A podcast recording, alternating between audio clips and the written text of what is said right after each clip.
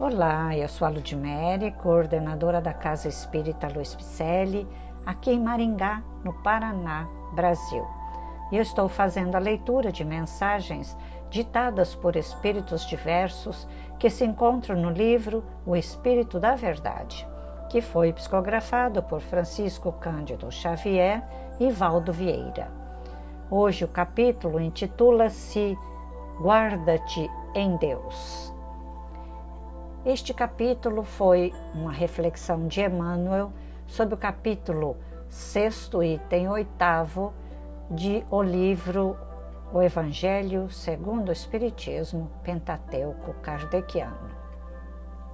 Vamos à leitura.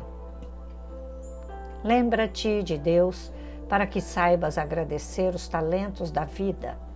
Se fatigado, pensa nele o eterno Pai que jamais desfalece na criação. Se triste, eleva-lhe os sentimentos, meditando na alegria solar com que toda manhã sua infinita bondade dissolve das trevas.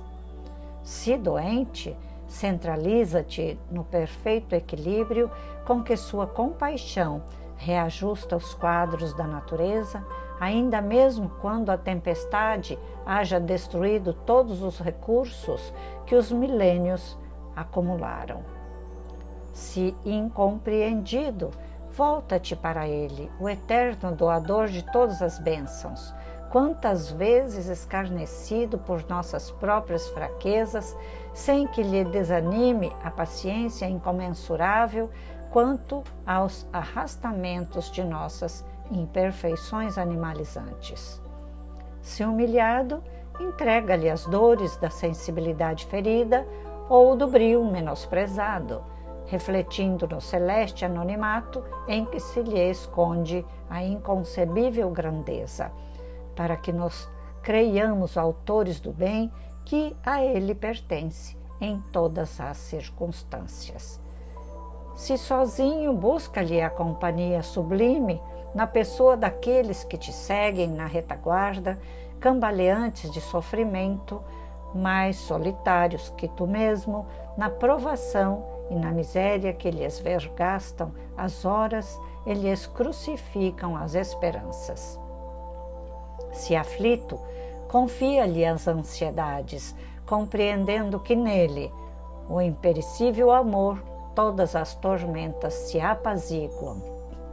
Seja qual for a dificuldade, recorda o Todo Misericordioso que não nos esquece e abraçando o próprio dever como sendo expressão de sua divina vontade para os teus passos de cada dia, encontrarás na oração a força verdadeira de tua fé e erguer, a erguer-te das obscuridades e problemas da terra para a rota de luz que te aponta às sendas do céu.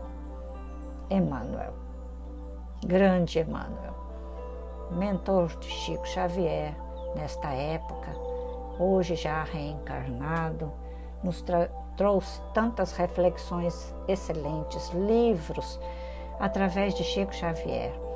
E Chico Xavier e Valdo Vieira, neste livro, Espírito da Verdade, nos trouxeram como médiums que são e foram aqui na Terra, né?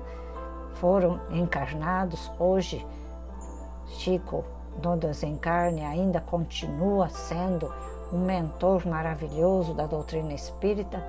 Por que não estudá-los? estudar estas obras maravilhosas de Chico, de Valdo Vieira, desta época, principalmente nos idos de 1950, 1960, onde trouxeram tantas é, mensagens né, de espíritos de escola, como essa de Emmanuel, através do livro O Espírito da Verdade, registrado no livro O Espírito da Verdade. Nossos podcasts são leituras destas mensagens da doutrina espírita, para assim entender melhor o Espiritismo Redivivo. Por que não estudar esta doutrina maravilhosa que nos traz tanta revelação e nos liberta de tantas amarras, tantos grilhões que nos prendem à egolatria, a vaidade, né?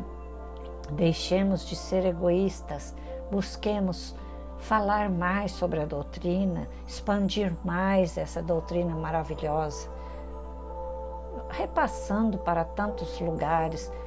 Conheces pessoas que merecem ouvir estas palavras? Envie a ele, repasse esses podcasts. Vá lá em nossas redes sociais, dê um alô, Facebook, Instagram, com o nome Celpe Picelli, através das quais fazemos lives de mensagens maravilhosas de outros médiums, de outros espíritos de escola que nos trazem essa maravilhosa doutrina.